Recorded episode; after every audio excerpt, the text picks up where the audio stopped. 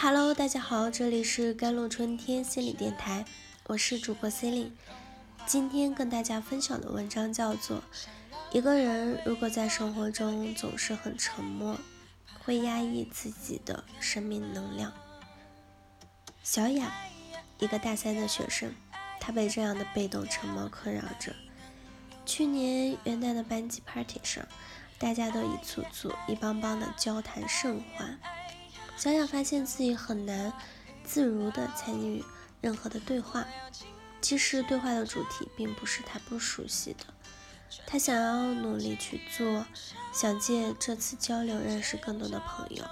她看着别人你一言找一语，树立了自己内心的观点，但似乎在张嘴的瞬间，有十万斤的石头压在嘴边，最后。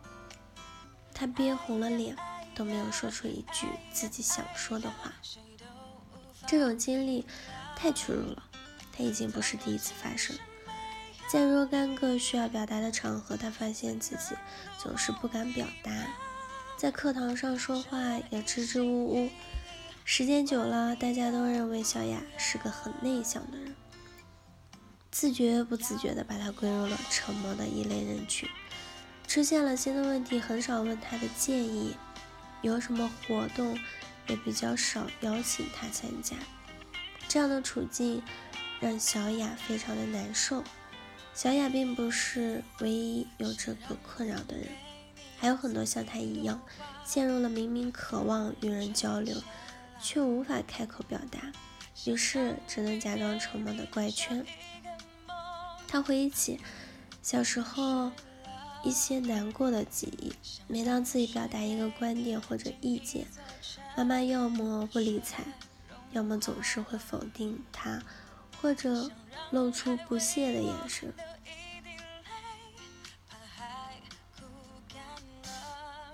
尤其是在跟一群人在一起的时候，妈妈总是夸奖别人家的孩子会说话。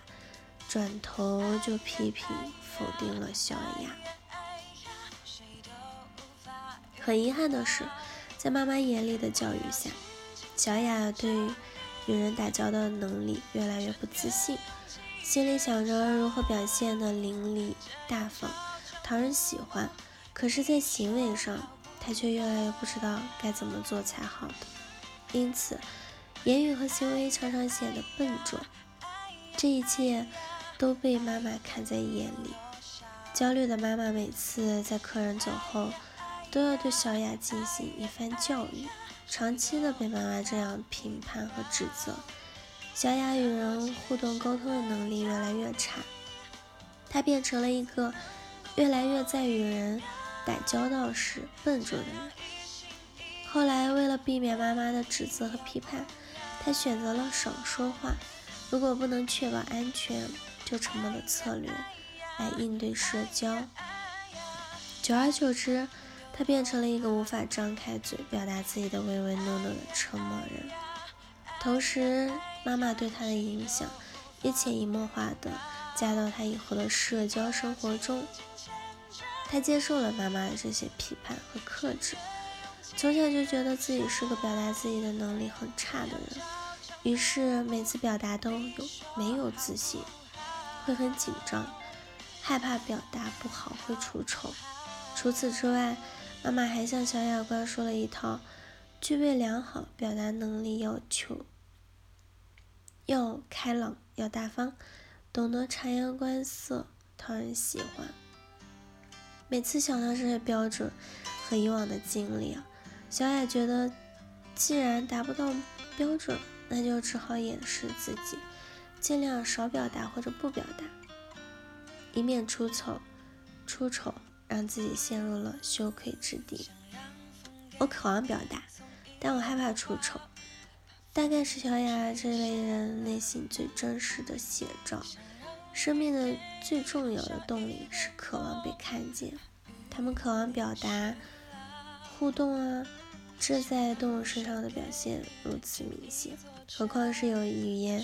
有思想的人类，没有人喜欢沉默，也没有人喜欢冷漠。